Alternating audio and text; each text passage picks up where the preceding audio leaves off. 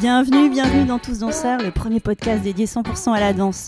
Merci, merci de partager ce moment avec nous. Moi, c'est Dorothée. J'aime saupoudrer ma vie de soleil et je porte en moi la passion de la danse depuis l'enfance.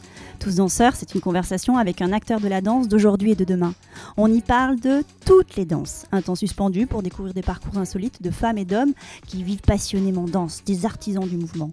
Danseurs et athlètes, costumiers, chorégraphes, metteurs en scène, musiciens, chercheurs, des créateurs et ouvriers de la danse. Dans l'ombre ou la lumière, ils sont tous en mouvement, tous artistes, tous danseurs. Le podcast est disponible sur de nombreuses plateformes, alors abonnez-vous pour ne pas manquer de nouvelles rencontres autour de la danse. Et surtout, n'oubliez pas de laisser un mot doux ou une note 5 étoiles sur iTunes ou Apple Podcast. Ah, j'oubliais, n'hésitez pas à m'écrire sur l'Instagram Tous Danseurs si vous avez des questions.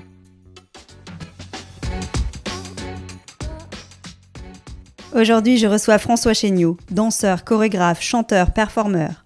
François avance dans la danse sans jamais s'arrêter de chercher, en déjouant les assignations disciplinaires, sociales ou genrées, et en mêlant les arts et les artistes pour mieux se transformer et s'inventer. Il rêvait d'un spectacle où la danse et la musique seraient à égalité. C'est ce qu'il fait avec sa pièce Tumulus et sa communauté de danseurs-chanteurs. On l'écoute avec joie. Bonjour François. Bonjour. Merci de me recevoir dans ta loge de la Fabrica. Avec plaisir. Un endroit où euh, tu te reposes entre deux sessions. tu as commencé euh, cette semaine? Les représentations? On a commencé, euh, oui, on a la quatrième représentation ce soir. On va en parler. Mais d'abord, j'aimerais que tu te présentes et j'aime bien laisser l'artiste, le chorégraphe se présenter. Je suis François Chéniaud et je pratique la danse depuis très petit, depuis enfant. Et j'ai pas cessé de pratiquer en même temps de, de m'interroger sur euh, si je voulais faire la danse, si je voulais devenir danseur. Euh, et dans un rapport à la fois de, de grande passion et en même temps de d'absence d'évidence, je dirais. Et après, j'ai beaucoup pratiqué la danse d'une manière académique, dans le sens où j'ai étudié au conservatoire à Rennes, puis ensuite au conservatoire supérieur à Paris. Et j'en suis sorti en 2003 et depuis, euh, ben, je travaille avec pas mal de monde euh, à différentes positions, comme interprète auprès de certains chorégraphes, euh, et je collabore énormément avec beaucoup d'artistes selon les projets, selon les rencontres. Et, en parallèle, j'ai étudié aussi l'histoire à l'université et je pense que ça continue de, structurer un peu mon, rapport à la danse. Mais malgré l'absence d'évidence, tu as choisi la danse.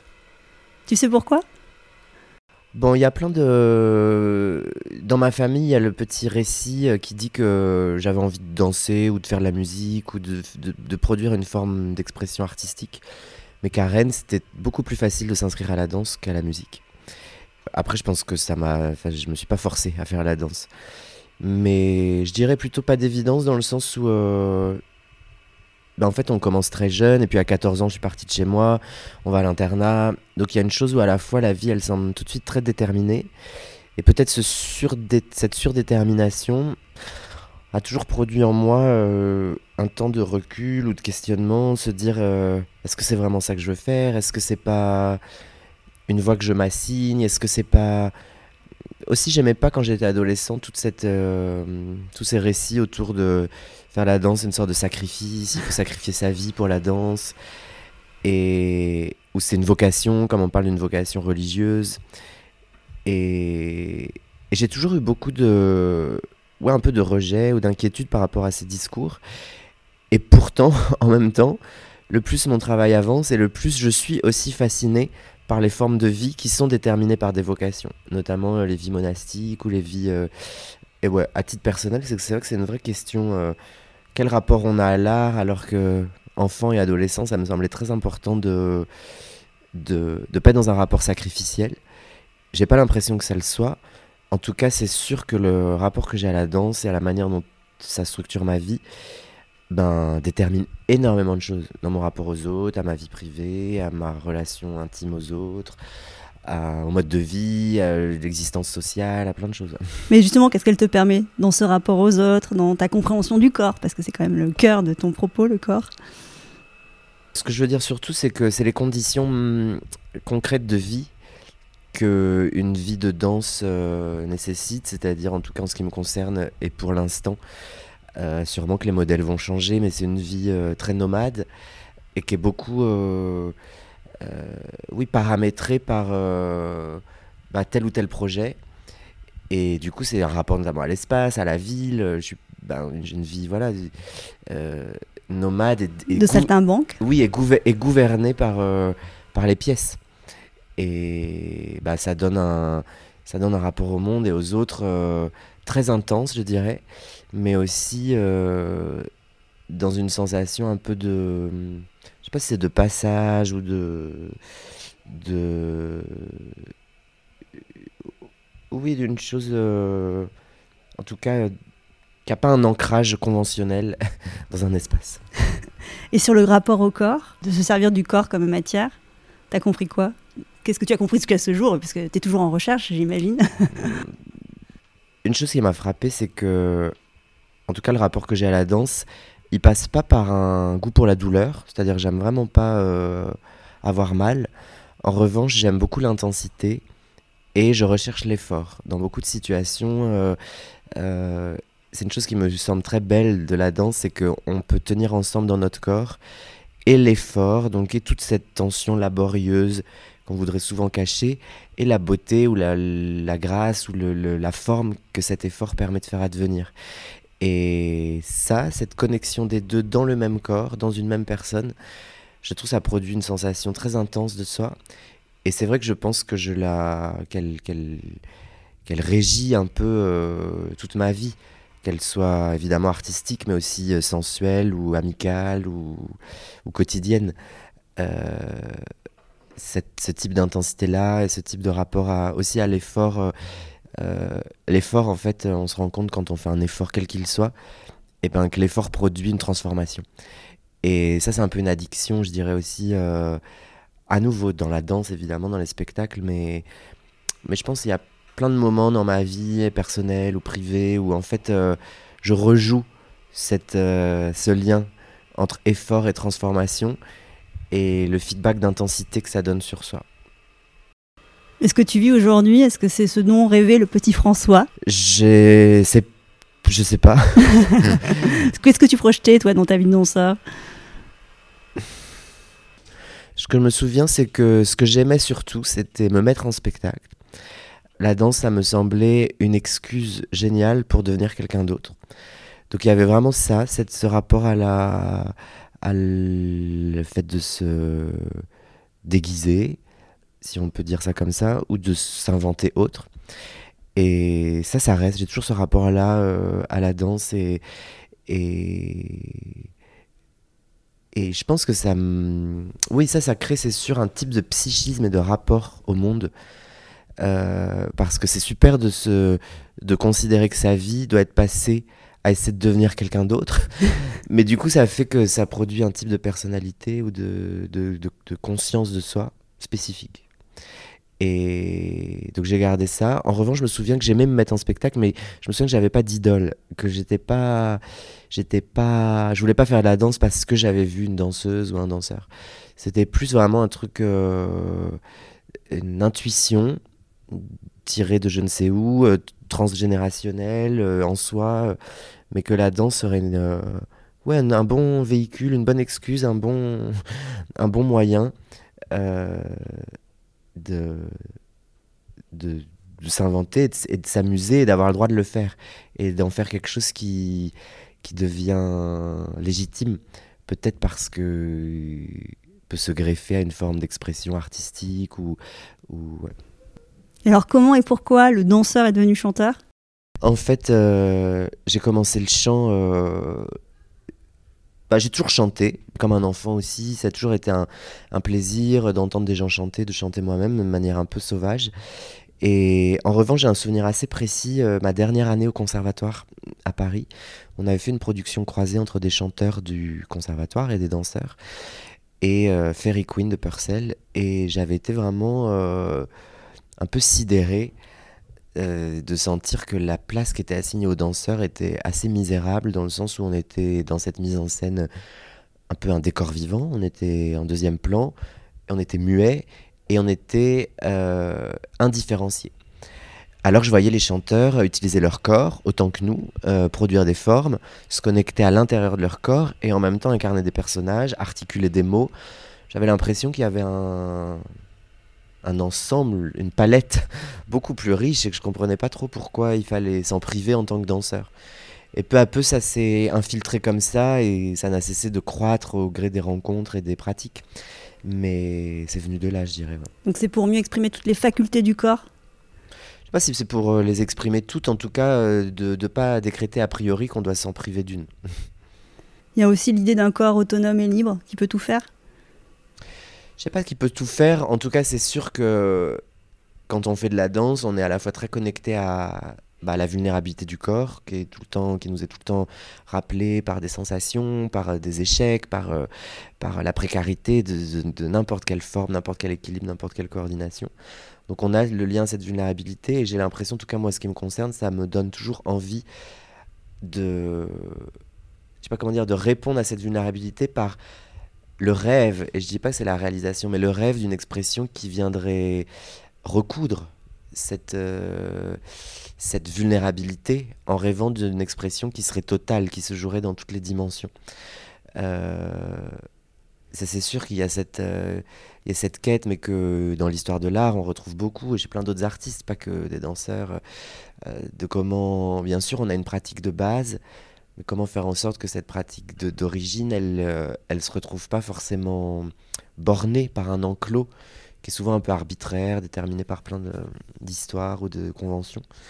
Donc euh, il y a plutôt ça, ouais, l'envie de, de, de, voir comment on peut un peu se désenclore et puis au moins rêver d'une expression totale. Elle reste toujours incomplète, c'est sûr, mais, mais le rêve me m'autorise.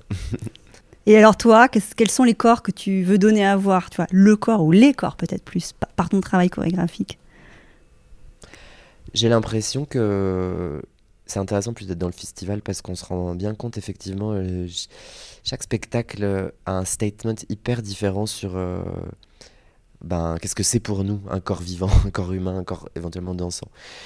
Et je crois que pour moi la chose qui me touche le plus c'est justement euh, ben ne pas ne pas exactement savoir ce pourquoi ce corps est fait, de pas de pas et ça, peut se jouer euh, de manière très très simple et modeste dans un étirement, dans un échauffement, dans, un, dans, un, une pratique pour commencer la journée, où en fait euh, le fait de, de viser au-delà de soi, j'adore en fait euh, ce que ça produit sur soi, sur son mental.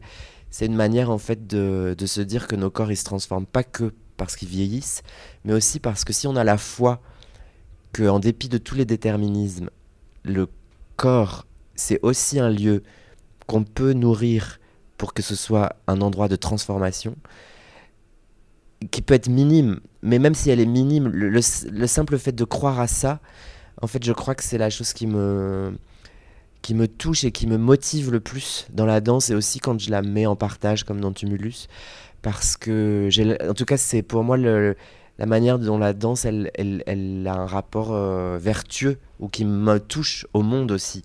Parce que du coup, c'est pas venir, euh, c'est pas juste venir euh, réaliser des, des, attentes ou réaliser une figure imposée, mais c'est utiliser cette. Et j'aime beaucoup ici se dire c'est une croyance, c'est un peu une acte de foi, mais cette foi-là peut produire des miracles. Et en fait, elle nous rappelle qu'en dépit de tout, et puis encore plus maintenant avec le contexte où on a l'impression que tout vient nous écraser, nous, nous réassigner dans une zone de plus en plus invivable et, microscopique. Nous rendre tout petits aussi. et en fait, euh, ben, par l'effort et par la pensée, eh ben, c'est réel. Le corps peut produire ce, miracle qu'en fait, on peut devenir autre chose que ce qu'on croit qu'on est. Et même si c'est juste, euh, ben, d'un coup, la jambe, elle a visité un angle qu'on n'avait jamais visité, ça peut sembler rien. Mais en fait, ça, de le prendre comme une. Euh, de le prendre pas que comme une, une réussite formelle, mais comme un, un, une œuvre sur soi qui nous. Ça me touche beaucoup. Donc, je crois que c'est en ce moment, c'est la, une des choses qui me qui m'intéresse. C'est ce que tu as mis dans Tumulus. C'est aussi euh, euh, bah, s'autoriser à ce que les danseurs soient chanteurs, que les chanteurs soient danseurs, qu'il y ait ce trouble qui amène aussi à la découverte des potentialités chez chaque euh, individu qui sont sur le plateau. C'est sûr que dans Tumulus, c'est ce qui s'est passé individuellement et collectivement, et qui continue de se passer.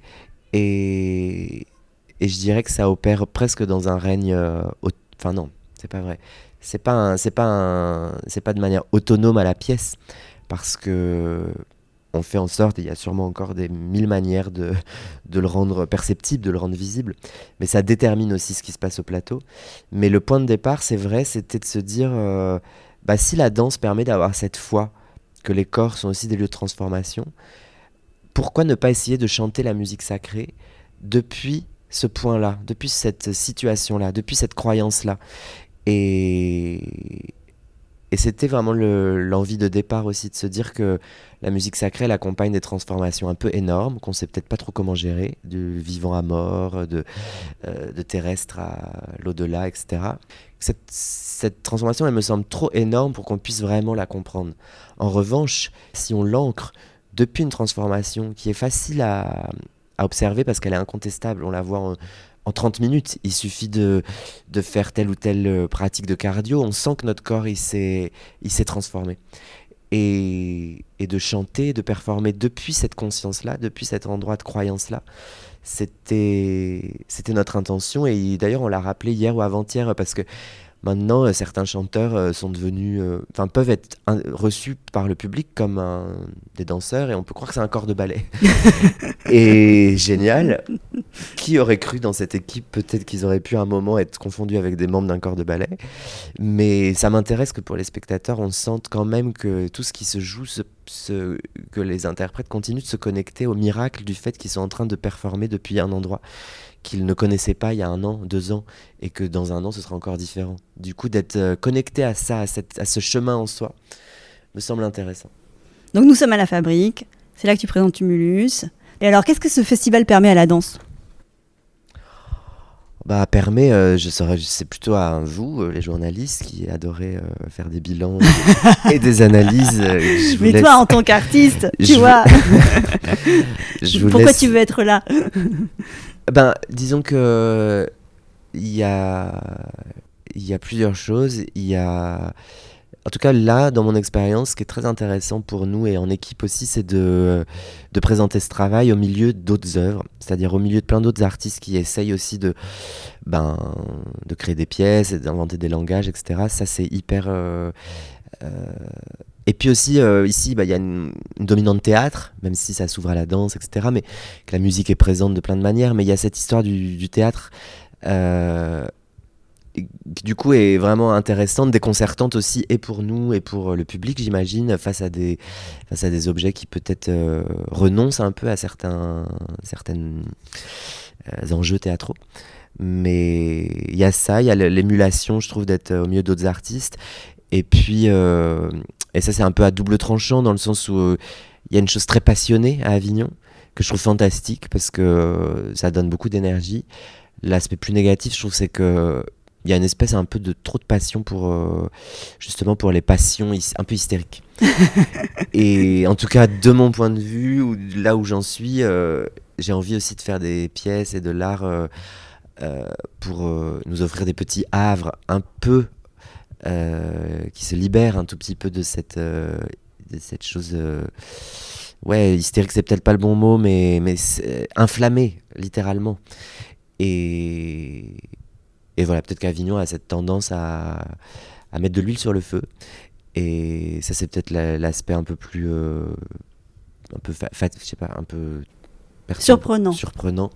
Mais ouais, et puis c'est une grande émulation, je dirais, pour les, pour, pour les équipes. Et donc toi, tu présentes Tumulus après quasiment trois ans de travail sur cette pièce que tu as menée avec Geoffroy euh, Jourdain, 13 artistes au plateau. C'est quand même long, trois ans de maturation pour un projet. Tu avais besoin de passer par cette étape-là? C'est long et c'est pas long parce que Romances on a mis 5 ans, la Symphonie j'ai mis 4 ans, là ça fait 2 ans que je suis sur des, des, prémices d'un projet qui aura lieu en 2025, 2026, 2027, je sais pas.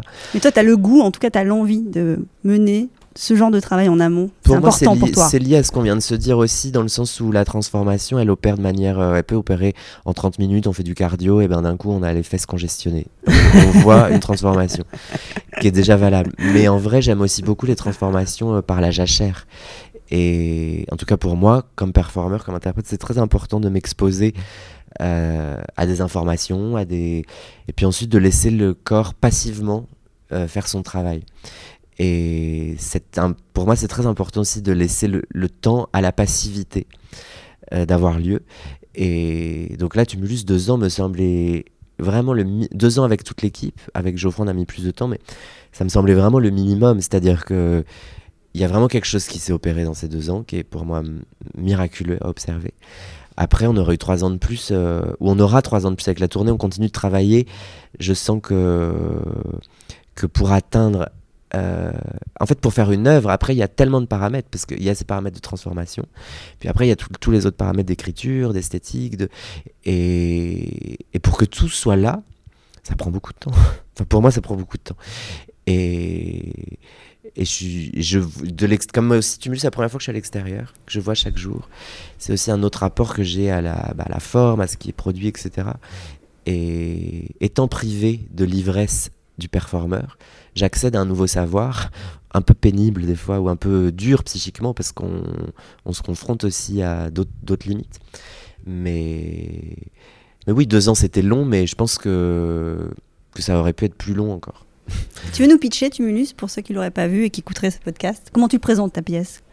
Tumulus, c'est un, spectacle pour 13 artistes. Il y a 13 artistes au plateau qui sont réunis par euh, la pratique euh, de la danse et du chant de manière indistincte. Alors il y a des gens qui viennent plus de l'univers de la musique, d'autres plus de la danse, mais d'emblée, c'était le contrat de départ, c'était qu'on allait euh, qu'on allait se dévêtir de notre assignation disciplinaire de départ et puis s'engager dans une pratique avec aussi et oui, et cette notion de pratique était très importante pour, euh, pour aborder les partitions, pas comme des autorités, mais comme une chose qui nous permet de pratiquer des manières d'être ensemble, pratiquer des manières de percevoir. Et le point de départ, c'était la musique quand même, non? Le point de départ, c'était comment on peut inventer une pratique et une pièce dans laquelle la musique et la danse seraient absolument à égalité et euh, sans assignation euh, de casting. Ça, c'était le point de départ. Le deuxième point de départ, c'était qu'on avait envie de de travailler sur euh, des musiques qui puissent à la fois évoquer des, architectures, c'est-à-dire presque des architectures comme une institution a besoin d'une architecture, et aussi des émotions très intimes. Et c'est ça qui nous a dirigés vers des, répertoires liés au, au rite funéraire qui ont souvent à la fois cette pompe ou cette, euh, cette, cette, solidité architecturale, comme pourrait avoir une cathédrale ou, une, ou un, monument euh, très très bien construit, et en même temps qui vient toucher à un chagrin qui forcément est une expérience euh, très intime. Et ça c'était le point de départ du répertoire. Et ensuite, on avait envie de travailler, enfin moi j'avais envie de travailler sur la musique de la Renaissance, qui est un moment de bascule où moi j'étais très fasciné jusque-là par la musique plus ancienne du Moyen Âge, j'avais un peu de j'ai pas de, suspicion sur ce moment de la Renaissance, de basculement euh, du, monde qui devient, l'Europe qui devient euh, exploratrice, colonisatrice. Euh. et pourtant, musicalement, c'est un moment vraiment fascinant où on est encore dans une dans un la musique est encore comme reflet de l'harmonie des sphères elle est elle est dans un entre deux que je trouve vraiment magnifique et aussi qui propose des c'est de la polyphonie où il n'y a pas de hiérarchie entre les voix et en même temps qui atteint une, complexité incroyable et c'était le point de départ. Et en même temps, on voulait pas faire un spectacle, euh, comment dire, homogène en termes de, de référence musicale. Donc il y a des petites excursions. et, et ça, c'est, je dirais, le point de départ. mais après, le point d'arrivée, euh, je sais pas ce que ça veut dire pitcher. C'est, décrire le point de départ ou le point d'arrivée. Le point d'arrivée, euh, bah, on est sur un plateau qui est surmonté d'un... D'un tumulus. D'un énorme tumulus. Et il y a ces 13 individus, cette communauté de 13 artistes qui arrivent et qui se retrouvent euh, véhiculés par des chants et par une série de, gestes qu'ils elles retrouvent euh, et qui transforment ce, tumulus en, en, un lieu de revisitation de plein de formes, de plein de moules, de plein de fragments, mais aussi, euh, mais aussi d'une pratique du lieu Et qu'un tumulus, c'est bien sûr un tombeau, un lieu de déférence, de rite et de, et de chagrin, mais c'est aussi, euh, ben, c'est pas un skate park, mais c'est, c'est aussi un, Un terrain de jeu, un moi terrain de jeu. Et, et j'aime beaucoup euh, qu'il y ait cette chose très, très ludique et très joyeuse euh, qui permet aussi de, de recoudre la musique sacrée. L'effort a aussi une émotion euh, plus enfantine et plus impunie. Donc c'est un sanctuaire, c'est un terrain de jeu. C'est la caverne d'Ali Baba aussi, moi Mm, j'ai trouvé, parce que euh, ils rentrent et ils sortent chaque fois avec des trouvailles incroyables, des costumes euh, les... qui sont fous. parce qu'on parle beaucoup de ton rapport à la musique, de la musique qui est au cœur du dispositif de Tumulus, mais il y a quand même aussi ce travail sur les costumes qui est incroyable. Tu peux nous en parler rapidement sur euh, ce qui a été fait sur ce travail-là, sur cette partie? Bah, les costumes, euh, depuis enfant, pour moi, c'est indissociable de la danse. C'est-à-dire que, en fait, on met un costume, on devient quelqu'un d'autre, et ça provoque le désir et la possibilité d'inventer une coordination de ses membres qui, qui est presque induite par le costume. Donc, euh, j'ai fait très peu de pièces où le costume n'aurait pas une importance un peu. euh, Oui, ça fait partie de ton... un peu centrale. et là, on a travaillé avec Romain Bro, avec qui j'ai fait plusieurs pièces, et un partenariat aussi avec euh, la maison de, de vêtements euh, de plein air euh, Fusalp. Et donc, on a travaillé sur à la fois euh, des doudounes qui reproduisent certains vêtements de deuil de la Renaissance dans leur volume, dans leur, euh, donc des doudounes très très surdimensionnées, dans ce matériau aussi d'aujourd'hui et qui évoque aussi bien à nouveau l'effort, parce que quand on porte une doudoune, bah, on va faire du ski, ou du, mais aussi la survie, et j'aimais bien l'écho que ça pouvait faire aussi à ce paysage, qui est un tumulus, mais qui peut être aussi une montagne, de se dire que la musique sacrée, ça pouvait être aussi un moment de, de sport extrême, en fait. et puis ensuite, euh, ensuite, on a, donc ça c'est les pièces centrales, je dirais, la doudoune, qui peut faire aussi euh, bah, duvet, euh, toile de tente, linceul, tout ce qu'on veut. Et ensuite, on a travaillé sur euh, les pieds et la tête, je dirais. Les guêtres. Ouais, les guêtres et des chapeaux, comme si cette communauté, elle était aussi. euh, ce qui la relie, en fait, ben, c'est des pas, c'est la manière de tout le temps être en mouvement, de jamais se stabiliser à un endroit. Et c'est les lèvres, c'est le fait de chanter. Et donc, euh, on a travaillé avec euh, code couleur euh, dans les jambes, et puis à un moment, les, les têtes fleurissent et, et se retrouvent couvertes de chapeaux qui forment aussi des petits tumulus sur la tête de chacun. Et ouais, après pour moi, il y a aussi une vraie joie de, de partager euh, ça, tout- tout- toutes ces ressources de costumes avec cette équipe. Ça, a- ça a beaucoup euh, contribué aussi à rentrer dans le travail et à, et à, bah, à s'autoriser à se transformer. Mais on sent, on sent la joie dans ce défilé euh, continu. Et il y a aussi cette idée de trouble aussi sur les chanteurs sont-ils danseurs, les danseurs sont-ils chanteurs? Enfin, ils sont tous chanteurs, mais voilà, qui est le vrai danseur du... enfin, On ne sait pas. Il y a aussi, aussi ce costume, ce qui le permet, c'est qu'il y a un côté asexué aussi des, des danseurs qui sont sur le plateau. On ne sait pas qui est homme, qui est femme, peu importe, en sûr. fait, on s'en moque. Mais pour moi, le Euh. fait de, de vouloir flouter, enfin de vouloir désassigner de qui est chanteur, qui est danseur, c'est pas que une lubie, euh, comment dire, euh, comment on appelle ça, euh, vraiment, comment dire, c'est pas que un projet pour réfléchir à nos disciplines. Pour moi, en fait, c'est c'est tout petit comme brouillage, mais en fait, par ricochet, ça autorise à brouiller beaucoup d'autres choses. Et si on sait plus qui est danseur, qui est chanteur, ça floute les assignations, mais du coup, dans ce qui se passe au plateau, effectivement, ça floute les genres, qui est une autre très grande assignation, euh, en plus binaire, euh, qui est homme, qui est femme. Mais dans l'imaginaire, en tout cas, pour les interprètes, ça floute aussi, euh, bah, est-ce qu'on est vivant ou est-ce qu'on est mort? Est-ce qu'on est des prêtres ou est-ce qu'on est des fidèles?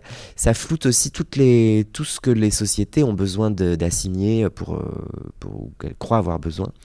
Pour moi, ce jeu, en fait, sur le rapport entre la danse et le chant, peut permettre par ricochet de se libérer, mais de manière très douce, et je dirais par le flou, de flouter euh, bien d'autres euh, bien d'autres euh, dichotomies, ou bien d'autres assignations, bien d'autres...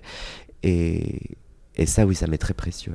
Es-tu heureux de ce corps là qui est une matière incroyable, qui chante, qui produit la musique sur le plateau tout seul? T'es heureux du résultat? Bah, je suis infiniment reconnaissant de travailler avec cette équipe. C'est une très grande joie aussi d'être pris dans ce projet collectif où moi les dernières années j'étais beaucoup dans des équipes plus petites et, et à performer comme soliste. Donc c'est aussi un par ce projet pour moi s'ouvre tout un autre terrain de travail. Je suis très heureux aussi de sentir que ce qu'on produit là dépasse largement la pièce, c'est-à-dire que ça a créé une vraie communauté artistique où il y a des projets qui naissent parmi les interprètes et il y a, je sens que ça, ça donne un élan à plein d'artistes qui, ont, enfin, qui sont pris dans la même recherche que moi, qui se demandent comment continuer à inventer, de rejouer cette, cette envie de, bah, de questionner la, sororité euh, musique-danse. Donc ça, c'est très très heureux. Et puis c'est un groupe vraiment fantastique avec lequel travailler parce que on est tous d'accord qu'on est encore au travail et que ça nous déplace. Et, et voilà. Et après, il y a une chose que je suis très heureux aussi, c'est que et qui peut désarçonner certaines personnes à Avignon, c'est que c'est une pièce euh, où il y a beaucoup d'efforts, beaucoup de délicatesse, mais où il n'y a pas, euh, euh, a, pas une conduction théâtrale qui fonctionne par tension, acmé, relâchement. Et c'est plutôt une espèce d'événement, de, de havre qui peu à peu, par ce mouvement continu, vient flouter, vient adoucir. Et, j'ai fait d'autres pièces dans lesquelles euh, j'éprouve des choses plus violentes. Mais j'avoue que dans cet été incendiaire, etc., je suis très heureux d'arriver avec cette, euh, euh, pièce qui a besoin d'éprouver ce, rapport-là au drame ou à son absence. Et, et, de ça, je suis très heureux. Et tout en étant très heureux, je mesure aussi à quel point euh, il y a beaucoup de, de, ficelles, de ressorts, de, de savoir que je peux encore, euh, qu'on peut encore trouver et, et, former de la pièce un écrin encore plus fidèle à la, au miracle du travail qui se joue entre nous. C'est ça l'enseignement que tu tires là mm. de ces quelques jours de représentation. C'était pas la première à Avignon, hein, si j'ai bien compris. Non. Mais... non, non, on a déjà joué euh, dans différents contextes avec euh, des très bons accueils, mais à Avignon, il y a beaucoup plus de monde, donc il y a aussi plus de, plus de points de vue. Donc euh, c'est très. Évidemment, ça, ça augmente la compréhension qu'on a soi de ce qu'on est en train de produire. Super, un grand merci François. On finit par un petit quiz rapide, parce que je sais que tu es attendu là sur le plateau. Un livre que tu aimes, toi, particulièrement? Euh, Peut-être j'aime beaucoup les livres de hum, Emmanuel Bayamaktam. Euh, le plus connu étant Arcadie, mais, mais j'aime beaucoup euh, son écriture et, son humour et aussi euh, la manière dont elle, elle dessine, justement, elle, elle, elle, elle, elle dépeint bah, des corps et des corps qui sont dans des transitions vraiment loufoques et incroyables, violentes parfois, mais il y a une chose qui me, qui me réjouit beaucoup. Une musique? Une musique euh, impossible d'en d'en choisir une. En tout cas euh, là euh, comme c'est un peu en mode automatique je pense à, à PNL que je viens de chanter il y a deux jours au cabaret avec mes copines de Madame Arthur.